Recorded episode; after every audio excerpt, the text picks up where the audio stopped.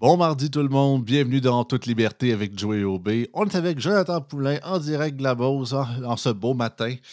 On va parler de plusieurs trucs. Écoute, euh, il y a le nouveau rapport de la vérificatrice générale du Québec qui est sorti. Jonathan, vous savez comment, euh, lors de Bookworm qui est, il va fouiller dans tous les rapports possibles qui sortent, mais ça, le- fait triper, chacun ses plaisirs. Mais regarde, ça nous fait plaisir aussi parce que ça nous sort souvent du croustillant qu'on ne trouverait pas sinon.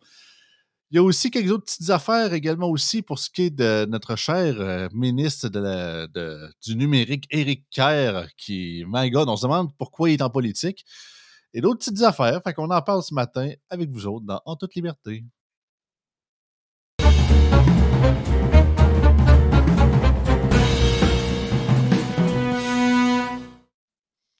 Salut Joe. Salut, salut! Ouais, qu'est-ce que tu voulais nous jaser matin? Ben écoute, avant d'embarquer dans le, dans le rapport de la vérificatrice générale que j'ai eu le plaisir de lire, euh, comme à chaque fois, je voulais, euh, je voulais prendre le temps de, de- mentionner une petite nouvelle parce que on se parle la veille des fois pour le choix de, de ce qu'on veut aujourd'hui. J'ai vu que c'est sorti euh, hier soir. Je trouve que c'est un bel exemple euh, des impacts du manque de ressources dans, notre système euh, de justice. Puis c'est quand même assez euh, rare ce qui s'est produit hier. Puis je reviens sur un article qui est paru dans la presse. Un jeune fraudeur, dans le fond, de, de 18 ans qui a arnaqué des, personnes âgées. là. Ce qu'on se rend compte en lisant ça, c'est qu'il a arnaqué à peu près 6 personnes âgées en les manipulant et tout ça. Bon, euh, au niveau de la fraude, de la fraude financière. Puis ce qu'on se rend compte dans tout ça, c'est que le juge s'est un peu fâché parce qu'il y a eu une suggestion commune de la part des partis pour que il, euh, le, jeune de 18 ans, dans le Exact. C'est ça, C'est va trouver. Alors, c'est un, euh, une, une, J'entends mon son qui revient avec le partage d'image. Good. Oh, excuse, excusez. Euh, dans le fond, ce qu'il faut savoir dans notre système de justice en matière criminelle, c'est que ça se passe un peu en deux temps. D'abord, on détermine la culpabilité d'une personne, si elle est coupable ou pas d'une infraction. Et après ça, on détermine bon, la peine. C'est quoi que cette personne-là mérite comme punition lorsqu'elle a été reconnue coupable? Or, euh, dans cette affaire-là, il y a eu une suggestion commune euh, de la part de la couronne et de la défense. Puis ce qu'il faut savoir, c'est que depuis 2016, euh, les juges, là, pour passer outre une suggestion commune, les critères sont extrêmement élevés, donc c'est extrêmement dur. Mais dans ce dossier-là, le juge a un peu pogné les nerfs en disant Écoutez, on n'est pas au tribunal de la jeunesse. Il dit C'est un, un crime qui aurait mérité deux ans. Puis il a carrément dit aux jeunes Il dit Vous êtes chanceux parce qu'il dit Moi, je vous aurais envoyé en prison. Et pourquoi je dis que c'est un exemple du, manque de ressources dans le système de justice, c'est que les procureurs de la couronne sont tellement débordés dû au fait qu'il manque de procureurs que souvent, pour s'éviter de faire des représentations sur sentence, qui est une autre partie importante après qu'il y ait eu une déclaration de, culpabilité, ben, des fois, vont accepter de faire des recommandations communes comme ça. Et euh, on s'entend qu'ici, l'avocat de la défense devait être mort de rire parce que le jeune a eu six mois de, de, de pénitencier qui probablement, en fonction des délais, va déjà quasiment tout être épuisé parce que vous savez que du moment que vous Ben êtes oui. ça commence à compter dans, euh, dans le délai, puis il y a eu des, des heures, de, des heures de travaux euh, communautaires. Fait c'est un autre impact parce que, je veux dire, je ne suis pas certain que les personnes âgées ou les gens qui sont euh, victimes de fraude, d'ailleurs, le nombre de crimes financiers vers les personnes âgées est en hausse fulgurante. Euh, ça paraît dans tous les rapports, notamment du curateur public. Je trouve que ça envoie un drôle de message. Mais euh, je comprends aussi les procureurs de la couronne à un moment donné, quand ils ont une pile de dossiers qui s'accumulent sur leur bureau, puis qui n'ont pas nécessairement de collègues pour les piloter, ben, à un moment donné, ils choisissent leur bataille. Puis ça donne des fois des choses comme ça. Mais je trouve que le, juge est, assez euh, tranchant et c'est correct aussi. Mais malheureusement, le juge est lié par les suggestions communes, ce qui n'est pas le cas quand les parties ne s'entendent pas. Puis euh, ceux qui ont écouté, par exemple, tout le monde en parle cette semaine ou qui ont vu la semaine dernière, il y a eu un- une, victime d'inceste, dans le fond, un, un crime assez euh, crapuleux. Et euh, la couronne suggérait 12 ans de prison et la- la- le juge l'a condamné à 14 ans de prison. Fait que quand ce n'est pas une suggestion commune, La sentence appartient au juge. Mais quand euh, ils s'entendent puis ils soumettent de quoi le juge est lié par ça, même si c'est une peine bonbon. Fait quand vous demandez des fois le manque de ressources dans le système, ça peut donner quoi? Ben, ça donne des, choses comme on a vu euh, dans l'article de la presse. Ben écoute, j'espère au moins. Ben, là, on le sait, parce que là, tu t'en parles tellement souvent depuis, plus d'un an à quel point, au niveau de la justice, on est pas mal en crise de tout ce qui se passe, manque de financement, manque de ressources, les délais qui augmentent. On a encore des vieux et des vieilles juges qui sont qui connaissaient le avant, fait qu'ils sont comme euh, y comme un restant de l'ancien modèle, mais j'ai peur que si ça se règle pas rapidement dans les dans la prochaine décennie, prochaines années, que la nouvelle génération va peut-être prendre ça comme ah c'est normal, tu sais que ils attendent quasiment 5-6 mois, puis ben, un an pour se faire pour avoir leur procès. Fait faudrait pas que ça devienne une mauvaise habitude non plus. Là. Ah non, ça Puis euh, je rappelle, c'est ça pour ceux qui nous écoutent en audio, c'est l'article de la presse Un jeune fraudeur s'en tire à bon compte euh, pour ceux que ça intéresse. Également, peut-être une petite note euh, pour, à part de la, chronique d'aujourd'hui. je m'excuse pour les deux dernières chroniques, en fait, parce que ben, à, propos, de ma qualité de son, disons qu'avec ma console de son, je vous dirais que le petit piton d'augmente, ça baisse. C'est un peu comme une de Toyota Corolla. Tu montes ou tu baisses un peu, on dirait que ça double le niveau de volume ou ça le baisse du double. Fait que vendredi passé, soit on m'entendait trop fort, puis hier avec Karim, vous m'entendez pas assez. Fait que là, j'espère qu'aujourd'hui, vous me confirmerez dans les commentaires. Euh, on, a trouvé le, on a trouvé l'équilibre. J'ai trouvé le bullseye. Fait que, euh, encore là, je suis désolé. On, on aucun progress. Mais pour revenir sur le commentaire que tu fais, euh, on ne pourra pas s'habituer parce que je rappelle à tout le monde qu'en 2015, la Cour suprême a sorti un arrêt qui s'appelle l'arrêt Jordan. Qui nous dit que euh, en matière criminelle, parce que dans la charte, la charte canadienne notamment dit que vous avez le droit, comme citoyen, lorsque vous êtes poursuivi par l'État, d'être, euh, j'allais dire tried, je l'ai en anglais, mais d'être poursuivi et euh, d'avoir un procès dans un délai raisonnable. Et là, la Cour est venue établir à 18 mois ou 30 mois, dépendamment si vous êtes en cours du Québec, vous êtes en cours supérieur. Et en ce moment, les derniers chiffres que j'avais vus, je pourrais peut-être à un moment donné faire une mise à jour là-dessus, mais les derniers chiffres que j'avais vus, c'est qu'en ce moment, euh, je vais prendre l'Alberta, le tiers des procès actifs, des dossiers ouverts, sont hors délai Jordan. Et c'est ça. Qu'est-ce que ça fait? Ça va mener à des arrêts de procédure. Et ce n'est pas, pas des acquittements, c'est des arrêts de procédure. Ça veut dire que c'est des gens qui euh, n'auront pas, dans le fond, une sentence euh, ou, dans d'autres situations, c'est des gens qui ne pourront pas avoir le bénéfice de bénéficier d'un acquittement, d'être blanchis, de blanchir leur réputation. Et dans notre système, vous ne pouvez pas être poursuivi deux fois sur les mêmes, pour, pour les mêmes raisons, les mêmes motifs. Donc, s'il y a un arrêt de procédure pour des éléments X, Y, Z, Bon, on ne peut pas, dans deux ans, recommencer le procès sur les éléments X, Y, Z. Alors, c'est final bâton. Là. Alors, on n'aura pas le choix parce que la Cour suprême elle a eu l'occasion de se, prononcer un peu dans quelques les années subséquentes et elle est venue reconfirmer Jordan. Euh, alors, on est pogné avec ça. Alors là, la balle est dans la Cour des, des, parlements, tant au Québec qu'à Ottawa, parce que la justice est une compétence partagée. Mais la justice, c'est aussi un service public, hein? on l'oublie souvent. Alors, euh, c'est de moins en moins accessible. Or, euh, tu sais, quand on parle, hey, on paye des taxes, des impôts, on n'a pas accès aux services de santé, on n'a pas accès, on a accès à des services déficients d'éducation, bien, n'oubliez pas de rajouter dans l'eau tout ça que vous avez de moins, en, de moins en moins accès à votre système de justice. Or, c'est un service public. Là. Non, absolument. Puis c'est un des trois pouvoirs, là, entre l'exécutif, le législatif et le judiciaire. Puis on dit que le judiciaire, c'est le seul qui nous reste dans bien des cas, puis il n'est pas en bonne shape. Tu as absolument raison. Là. Ben beau l'arrêt Jordan, mais c'est ça, c'est comme du jour au lendemain, la Cour suprême déclarait Joey OB, vous n'avez pas le choix de pondre un œuf d'or à toutes les trois semaines. Mais beau que la Cour suprême l'ait noté puis l'ait stampé sur un papier, mais il faut bien que ça, ça, reste avec la réalité aussi. Là, puis il faut que ça ait les ressources que ça a avec. Fait qu'autant que, OK, parfait, on est content, c'est marqué dans la loi qu'on n'a pas le choix de, de, justement d'avoir dans un délai raisonnable, un peu qu'au niveau de la santé, là, de se faire, euh, avec la loi canadienne sur la santé, de se faire, euh, mettons, une opération euh, X dans un délai raisonnable. Encore là, ça aussi, c'est pas plus ou moins respecté. Ils ont leurs problèmes de leur côté. Fait que ça, ça peut du pareil au même à différents endroits. Fait que, écoute, on, on souhaite du moins que à la différence, euh, il y a quand même une différence notable, à mon humble avis, la, la, loi canadienne sur la santé, euh, est borderline hors champ de compétences. ouais moi, ça m'a toujours épaté quand je regarde la formation du Conseil des ministres à Ottawa et on est rendu avec trois ministres qui s'occupent des dossiers de santé alors que c'est une compétence provinciale. et get the hint à Ottawa. Là. Ouais. Ah, non, c'est capoté. Ah. On passe-tu au rapport de la VG?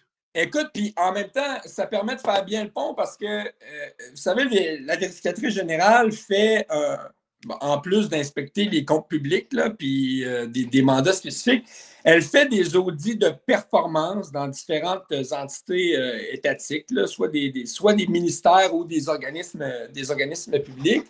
Et elle va, pardon, et elle va euh, faire environ 4, 5, 6 audits, dépendamment des ressources ou de l'ampleur par année euh, dans, dans, le système public.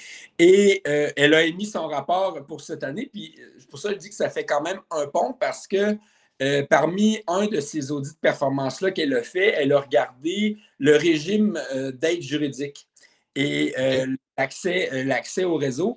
Et elle fait également des constats assez, assez importants sur le manque d'accès euh, au niveau des services juridiques, au niveau de la désuétude, des barèmes euh, pour avoir accès à l'aide juridique, les, espèces de doublons entre les organismes communautaires et les organismes publics qui doivent administrer l'aide juridique.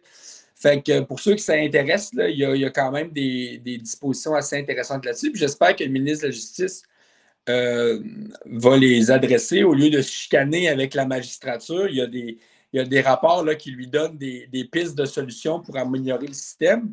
Parce qu'en ce moment, aujourd'hui, il euh, faut que vous soyez extrêmement pauvre pour avoir accès à l'aide juridique euh, ou extrêmement riche euh, pour, pour pouvoir vous payer vous-même des frais d'avocat, ce, qui donne, ce qui donne des situations assez déplorables. Fait qu'il y a ce volet-là qui est assez intéressant, mais c'est pas celui qui a attiré le plus euh, mon attention euh, dans le rapport, puis celui que je voulais euh, vous souligner un peu. c'est que la vérificatrice générale est allée inspecter le niveau de la protection des renseignements personnels numériques des usagers dans notre fameux réseau de la santé. Oh! Parce ça, que. Ça, c'est pas, le, pas le stock que Fitzgibbon voulait vendre parce qu'il disait que ça valait cher, là? entre autres, entre autres. Puis, moi, je trouve ça. Euh, il y a plusieurs affaires là-dedans. Premièrement, euh, l'audit nous apporte des constats auxquels on ne tombe, pas, on, tombe pas en bas de notre chaise.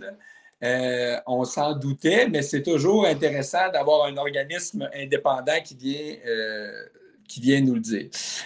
Puis avant d'embarquer dans un constat, moi, une affaire qui me dérange un peu, c'est que une des raisons pour lesquelles, ils ne diront pas, mais une des raisons pour lesquelles il y a eu un audit de performance, malgré le fait, parce que pour moi, l'audit de performance arrive euh, un petit peu tard, parce qu'au euh, début de l'année passée, il y avait eu un, projet de loi mammouth sur justement les renseignements personnels dans le système de santé. Alors, je trouve qu'à ce moment-là, ça aurait été une belle occasion de, faire cet audit-là. Or, si vous retournez dans les médias, il y avait eu un cas super, euh, super médiatisé, qui était le cas de Véronique Cloutier. Hein. Je ne sais pas si vous vous souvenez, elle était sortie pour dire qu'il euh, y avait plein de monde qui était allé fouiller dans son dossier médical, je pense que c'était au CHU Sainte-Justine ou quelque chose comme ça, et c'était sorti un peu euh, dans les médias. Or, euh, quand on a des, des, institutions publiques qui sonnent l'alarme, on n'agit pas trop, mais quand on a une vedette qui sort pour dire, ben là, moi, on a fouillé dans mon dossier, là, c'est comme si euh, la sphère politique se réveille. je trouve ça un peu désolant parce que des fois, on écoute plus euh, une vedette qui a bien des codes d'écoute que des institutions crédibles qu'on sait donner, qu'on paye avec nos taxes et nos impôts. Puis souvent, on tablette leur rapport pour on ne les écoute pas. Ben, c'est ça. On, dirait qu'on trosse plus Sophie Durocher qui, qui a tweet Christian Dubé quand elle va à la Jewish Hospital que la vérificatrice générale, que c'est sa job de faire un rapport détaillé. Là. On, est, on est spécial quand même des fois. Hein. Puis les, les, les constats qui sont sortis, euh, si je vous l'ai dit en grand, dans le fond, c'est que euh, les établissements de santé ne euh, contrôlent pas les accès aux renseignements personnels et numériques des usagers. C'est-à-dire que du moment que tu as des accès dans le réseau de la santé, tu as accès à pas mal de tout. Donc, normalement, dans les entreprises privées, ça fait deux, trois ans qu'on nous fait des règlements, des réformes, qu'on est obligé de monter patte blanche au niveau de la commission d'accès à l'information pour démontrer que, euh, on appelle ça le, privilège minimum, qu'il faut démontrer que nos employés ont accès au minimum requis pour être capables de faire leurs tâches, etc. Puis on peut être audité par la Commission d'accès à l'information, puis on peut avoir des, sanctions administratives pécuniaires quand même assez importantes. On pourrait même être poursuivi au pénal dans les entreprises privées au niveau de la gouvernance si ça, n'est pas mis en place. Puis dans notre réseau de la santé où on a des données, écoutez, à mon avis, pas mal les plus sensibles. Au-delà des données de santé, pour moi, c'est des données à caractère biométrique qui sont les, plus sensibles. Mais on se rend compte que dans tous les établissements inspectés par la vérificatrice générale, puis je pense qu'elle en a inspecté à peu près une trentaine dans le réseau, il n'y en a aucun qui gère, euh, ou il y en avait un dans toute la gang qui gérait les accès par importance. C'est quand même assez euh, préoccupant. Ça veut dire que euh, la personne euh, qui, avec qui tu as une relation de soins, donc tu te confies. normalement, tu devrais avoir toute la protection du secret médical, mais là, toutes les autres personnes du réseau de la santé ont accès à ces informations-là qui sont ultra sensibles. Puis on a vu que dans des cas de, comme Véronique Cloutier, ben ça pique la curiosité, fait qu'on se rend compte qu'il y a beaucoup d'employés qui vont faire clic-clic dans le dossier pour savoir qu'est-ce qui s'est passé. Là, c'était vrai pour Véronique Cloutier, mais ça a été probablement vrai pour d'autres personnalités publiques, euh, des politiciens notamment. Alors, c'est quand même assez, euh, assez préoccupant parce que le secret médical, c'est un élément important. Vous pourriez en parler avec Karim El qui va vous confirmer la même chose. Euh, alors, moi, ça, m'inquiète. Et puis, il y a deux choses là-dedans. Il y a deux personnes, il y a trois personnes aujourd'hui au Québec, je dirais même quatre, ou peut-être même cinq, qui se partagent un peu l'imputabilité à ce niveau-là. Et vous savez, quand il y a trop de gens qui se partagent l'imputabilité, il n'y a personne qui est responsable de rien parce que tout le monde prend pour acquis que c'est l'autre. On a nos trois mousquetaires du réseau de la santé, Christian Dubé, Lionel Carman et la ministre de la Maison des aînés. Je l'appelle comme ça parce qu'elle inaugure des maisons des aînés qui nous coûtent euh, pas mal cher, mais à part de ça, je ne sais pas trop qu'est-ce qu'elle fait. La ministre Bélanger. Donc, eux s'occupent du réseau de la santé. Je ne les ai jamais entendus se préoccuper euh, de la protection des données personnelles des usagers, tellement que quand il est arrivé un projet de loi sur les, renseignements personnels le réseau de la santé, ils ont foutu ça à Éric Kerr. Ils ont donné ça à M. Kahn, notre monsieur numérique, alors que, je le rappelle, il y a un ministre responsable de la protection des renseignements personnels au Québec, puis c'est Jean-François Roberge. Hein? Et eh, c'est bon. La, semaine passée, je disais euh, ah. la blague à Radio X, euh, ce ministre-là se pogne tellement le bain qu'il a le temps d'écrire des romans de pirates pendant qu'il est député ministre. Alors, euh, tellement qu'il y a, y, a le il y a protection des renseignements personnels à son titre, c'est même pas lui qui s'en occupe. Alors. C'est capoté, Jonathan, pareil, excuse-moi de te couper, mais c'est tu capoté, pareil? On a, tu sais, on, euh, on, se rappelle très bien quand Claire Sanson avait sorti pour dire que la majorité des gens politiques, ou du moins c'est des plantes vertes, puis quasiment Catherine Dorion dans son livre, qu'on l'aime ou qu'on l'aime pas, a quasiment l'air de corroborer ces propos-là là, les journalistes, oh non, ils travaillent tellement fort, ces gens-là, ça n'a pas de bon sens. Faut, le, faut les comprendre. Puis tout, as Legault qui, semble-t-il, lit des livres à chaque semaine. Euh, on s'entend-tu qu'on sait très bien que c'est pas lui qui les lit, ou du moins il en lit un euh, sur les six des, des, trois derniers mois. Souvent, c'est le plus petit. Là. Puis as justement euh, Jean-François Robert qui écrit des romans au travers. Si je aussi, il m'aurait dit, OK, mais je pourrais comprendre. S'il me dit, OK, c'est un travail de, ça fait genre euh, six ans, je travaille là-dessus, puis je fais ça dans, mes temps libres. OK, fair enough. Là, Mais si c'est de quoi que. Ah, c'est mon projet de la dernière année. Ouais, que tu as du temps dans la dernière année pour écrire un roman. À moins que tu vraiment pas de vie personnelle, tu fais rien que ça. Là. Mais, ouais. Ah non, c'est ça. Ben, c'est ben, spécial. puis, tu sais, tu le vois tout de suite, tu sais, qu'il y a des députés qui se donnent euh, dans leur circonscription, dans leur ah travail. Euh, puis, il y en a d'autres qui ne qui, qui se donnent pas qui se donnent pas beaucoup. Là. Puis tu sais, dans ma tête à moi, déjà là, juste la job de député, c'est une job, c'est une job à temps plein, plus que temps plein. Là, lui, en plus, il a une charge ministérielle, puis il a le temps de faire ça. Alors, euh, à vous de, à vous de juger. Puis tu sais, moi, ça, me gosse un peu, tu sais, je reviens un peu sur. Euh, tous les aspects de primes qui se donnent, mais il ne faut pas oublier que le rôle de député, là, ça a trois chapeaux. Hein. Représenter ses citoyens et, avec leur interaction avec l'État, législateur faire des lois puis contrôler l'action étatique. Fait législateur, faire des lois, participer à des commissions parlementaires, faire des amendements, ça fait partie de la job de député. Alors, lâchez-moi, de vouloir toujours des primes pour siéger, ça fait partie de votre job. Moi, on ne me donne pas une prime parce que je rentre à la job le matin. je veux dire, on s'attend à ce que je rentre à la job. Ben, ben, c'est ça. À la limite, la présidence, je peux comprendre qu'il y a une petite parce que il y, a des fonctions supplémentaires. Il faut garder l'ordre et tout ça. Puis c'est plus ou moins actif. à la limite, je serais prêt à entendre les arguments pour ça. Mais tu sais, les primes de commission, je suis désolé, mais on s'entend-tu que c'est un peu comme l'augmentation de 30 là? Ça, Je ne sais pas quand est-ce ça a dû commencer, mais c'est pas mal certain que c'est une gang d'un gouvernement majoritaire quelconque qui s'est dit que ce serait une bonne idée, puis on va, on va se faire un cadeau pour nous autres, puis le monde s'en rendra pas compte. Là.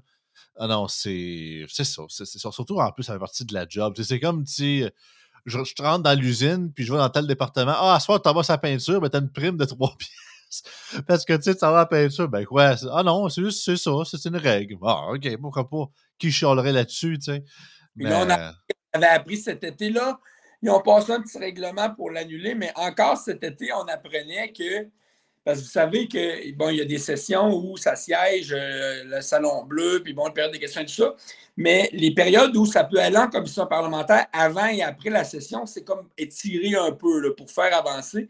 Bon, on avait appris euh, vers la fin de l'été que les députés qui allaient siéger euh, durant ces semaines-là avaient le droit à une prime additionnelle, je pense que c'était 125 ou 125. Ouais, ouais, ouais, ouais, ouais, je me rappelle de ça. Je suis comme, sérieusement, là? Alors là, oh, oh, parce qu'il y a un journaliste qui a gratté et qui a mis, euh, qui a mis le doigt là-dessus. Oh, ils ont passé un petit règlement pour dire on va abolir ça. Ben oui, vous venez de vous augmenter votre salaire de base de 30 000. vous, pouvez bien aller laisser passer euh, le, 120$, mais encore là, ça pue au nez, puis je trouve que ça favorise tellement le cynisme parce que les gens ont l'impression savez, j'ai fait une campagne électorale, là, puis les gens me disent souvent Vous savez, vous allez en politique pour vous en mettre plein les poches. ce qui n'est pas, pas vraiment le cas, mais tout ça, ça donne cette impression-là que tu genre, ah, il y a des gens qui sont là pour s'en mettre dans les poches, s'accumuler des fonds de pension, puis quand ils ont fait le temps, ben, ils sacrent le temps.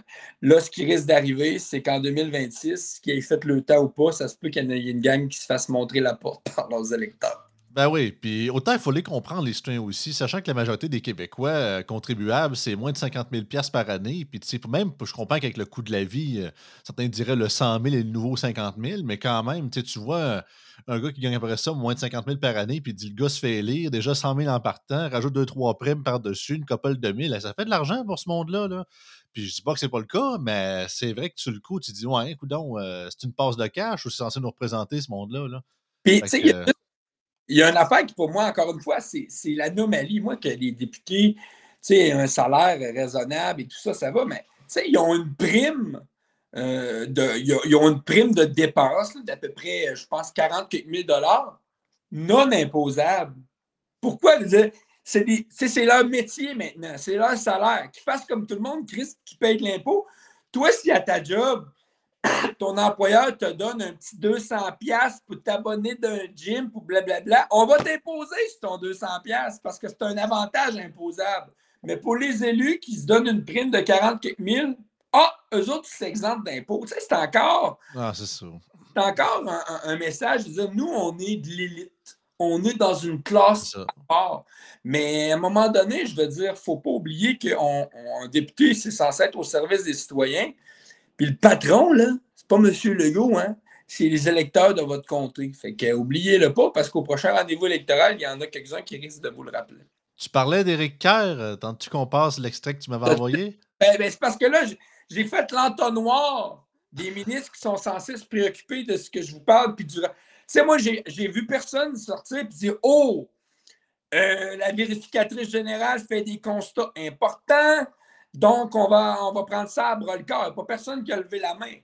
Et en théorie, celui qui reste, chez qui ça, ça doit, euh, devrait finir sur son bureau, c'est le ministre Éric Kerr. Et la semaine dernière, dans le cadre d'une commission euh, parlementaire, je ne sais plus trop laquelle, il y a une députée d'opposition, dans le fond, Michel Setlacouy, qui d'ailleurs, je veux quand même prendre le temps de souligner que c'est la seule députée euh, qui se lève de temps en temps à Québec pour poser des questions sur la protection de nos données. Fait que je veux le saluer parce que c'est quand même un enjeu, euh, un enjeu important. Ben, puis elle a questionné le ministre Éric Kerr sur justement, depuis qu'il a adopté sa loi sur les, renseignements personnels dans le secteur de santé versus aujourd'hui, s'il y avait eu des suivis. Fait que c'était la quote pour vous rassurer, c'est ce ministre-là qui va s'occuper de donner suite au rapport de la vérificatrice générale. Spécial, parce que cette députée-là, je ne la connaissais pas. C'est une des libérales de, ça, dans le coin de Montréal qu'on dit souvent à quoi ils servent ces gens-là. Là. Mais écoute, good job s'il y en a au moins un, à part mon chef des régies, qui, qui fait sa job dans la commission parlementaire. Fait que ça va euh, comme suit, mes chers amis. Là, on est dans une situation problématique avec les dossiers de santé. Mm-hmm. Ça s'est amélioré entre mars 2023 et novembre 2023? Euh, c'est une bonne question. Honnêtement, je ne me risquerais pas une réponse. Là. Je, Vous ne savez pas si ça s'est amélioré depuis? Ben, écoutez, le rapport de 2023, euh, j'imagine que, depuis, depuis ce temps-là, je ne sais pas quelles mesures seront prises et auront été prises au niveau des CIS et des CIUS. Il me semble que ça relève de vous, Monsieur le ministre, le ministre assume les responsabilités suivantes à l'article 3, huitième paragraphe, établir des exigences en matière de sécurité de l'information applicable aux organismes publics et ordonner à ces derniers, lorsque requis, de mettre en œuvre ces exigences afin d'assurer la protection de leurs actifs informationnels et des informations qu'ils supportent. L'idée n'est pas de dire je vais rendre meilleure la situation actuelle. L'idée, c'est de dire la situation actuelle elle ne nous amène pas vers ce qu'on souhaite avoir comme protection de nos renseignements personnels. Sérieux, là. Soit. Écoute, autant que j'ai trouvé ça bizarre quand ils ont fondé ce, ministère-là des renseignements personnels, puis je dis pas que c'est pas important, mais d'un, soit ce gars-là, il a, il a l'air à bout, fait que moi je dirais get out. En plus, j'habite dans son comté, fait que je vais sûrement aider à la chose oh, quand va être venu. Ouais, c'est ça. Il y, a, deux choses. Si vous vous demandiez euh, jusqu'où on peut aller euh, quand on a peur d'une élection partielle, ben ça, c'est un bel exemple. Maintenir un homme visiblement incompétent euh, autour de la table du Conseil des ministres, mais évidemment, François Legault, avec ses derniers sondages, la dernière chose qu'il veut, ce serait une élection dans ton comté de la pelleterie. Oh oui, je sais bien. Si la tendance se maintient, ce ne, sera, ce ne serait pas un, siège caquiste. Mais c'est dommage parce que, honnêtement, euh, d'avoir euh, un ministère qui s'occupe, qui s'occuperait, parce qu'en ce moment, il s'en occupe sweet fuck all, mais qui s'occuperait de la transformation numérique gouvernementale, en soi, ce n'est pas une mauvaise chose. Je veux dire, dans le secteur privé, dans les organismes, on s'entend, les ressources informationnelles, c'est un gros budget, c'est important. Puis si tu ne veux pas être dépassé et te faire te faire battre par la compétition, tu n'as pas le choix euh, d'améliorer tes, ressources informationnelles, ton parc informatique. en soi, c'est sur le principe, ce n'est pas une mauvaise chose. Mais on a vu que dans les faits, avec euh, ce qui s'est passé à la SAC Click, ça n'a juste pas de maudit bon sens. Il ne s'occupe de rien à part d'avoir une limousine qui ferme sa gueule puis qui ne démissionne pas et créer une élection partielle dans la pelleterie. C'est essentiellement ça.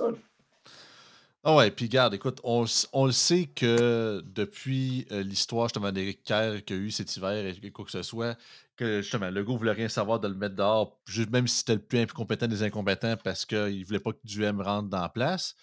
Puis il y avait aussi. C'est ça, il y, a, le côté qu'Éric Kerr est là. Ben, premièrement, il faut se le dire, tout, tout, le Conseil des ministres, c'est le gars qui a le moins sa place là. C'est pas une question d'être biaisé ou de juste pas l'aimer pour pas l'aimer checker son pedigree. Le gars, je pense que c'était une de ses députés, que, une des députées de la CAQ, je ne sais pas si c'était Joël Boutin ou c'était un autre. Non, c'était un autre. Que, qui était comme son, pas son attaché politique, mais en fait son, genre d'adjoint finalement à son ministère. Ça, les, le pedigree, ça s'ajustait même pas. Là. Elle, elle avait la baccalauréat en sécurité informatique, la grosse. Ah, pourquoi c'est pas elle? Pourquoi c'est pas elle qui est ministre, Le gars, c'est ça, euh, il est juste en, en politique longtemps, puis que c'est ça, ça fait longtemps qu'il est, élu, puis qu'il s'est rallié dans le temps de la DQ, puis le go, bien évidemment, euh, Donc, il aurait été en rogne, puis il aurait sûrement démissionné s'il n'y aurait pas eu de poste de ministre quand la CAQ a été élue. Mais sérieusement, le gars est uniquement là à des fins d'intérêt politique et non pour, euh, c'est ça, pour les intérêts des citoyens. Puis là, on le voit de plus en plus. Puis c'est ça. La manière qu'il répond, on dirait que le gars, il est juste à bout. On dirait qu'il est comme, ah, j'ai-tu assez hâte que ça finisse. Là, il fait. C'est pas, il fait un peu Bruno Marchand de cet incite, là, tu sais, qui après son tramway, on dirait qu'il fait à Boboune, là, on dirait qu'il est pareil. Ben, moi, c'est juste que je suis la politique depuis assez longtemps pour l'avoir vu œuvrer dans l'opposition, Ricard. Puis, tu sais, en termes de cynisme, euh, c'est assez, assez, exemplaire parce qu'il disait une chose et il fait son contraire. Mais écoute, on, pourrait mettre des extraits un à côté de l'autre. Tu dis, sérieux, là, ce gars-là est rendu ministre, il répond ça. Souvenez-vous, quand il y avait eu les premiers rapports euh, de la commissaire à l'éthique contre Pierre Fitzgibbon, c'était Éric Kerr qui se levait en chambre pour défendre l'intégrité de, Pierre Fitzgibbon. Puis là, tu mettais les extraits. C'était ce gars-là visait la jugulaire quand il était dans l'opposition pour ce qui était des affaires d'éthique avec les libéraux. Puis là, c'était lui qui se levait pour défendre Fitzgibbon, qui était blâmé sévèrement par, la commissaire à l'éthique. Je ne l'ai pas vu, par exemple, euh, la semaine dernière se lever pour défendre euh, Marie-Antoinette, ça, c'est celle qui s'occupe de l'habitation au Québec puis qui dit les pauvres mangent. Antoinette. Mais ah. euh, je ne l'ai pas vu se lever. Peut-être qu'il a commencé à se garder une petite gêne au niveau de l'éthique. Ah, uh, je me rappelle de ces surnoms-là. c'est le fun, il n'y a pas juste Moret qui en invente, on invente tout et tout, c'est le fun. on pourrait faire une émission sur elle, là, je veux dire, euh, ben, tu sais, les, les, si vous, êtes tanné d'être locataire, vous avez juste à être propriétaire. Des déclarations euh, imbéciles comme ça, écoute, euh, ça, discrédite un peu comme, comme personne responsable de l'habitation, euh, comme personne responsable de l'habitation au Québec. D'ailleurs, bientôt, il y aura des, des bilans de fin d'année. Je je lui réserve un prix à cette ministre-là. Ah c'est ça. On, te surtaxe en, justement en taxes et impôts et de, tous les types. On n'a pas de temps un petit peu plus pour des niaiseries. Euh, c'est pas Sherbrooke qui commence à taxer l'asphalte pour les changements climatiques puis des affaires de même. Après ça, on dit Ah, vous n'avez pas assez. À cette heure, on vous a tout, pris vos revenus, ou quasiment la grande majorité.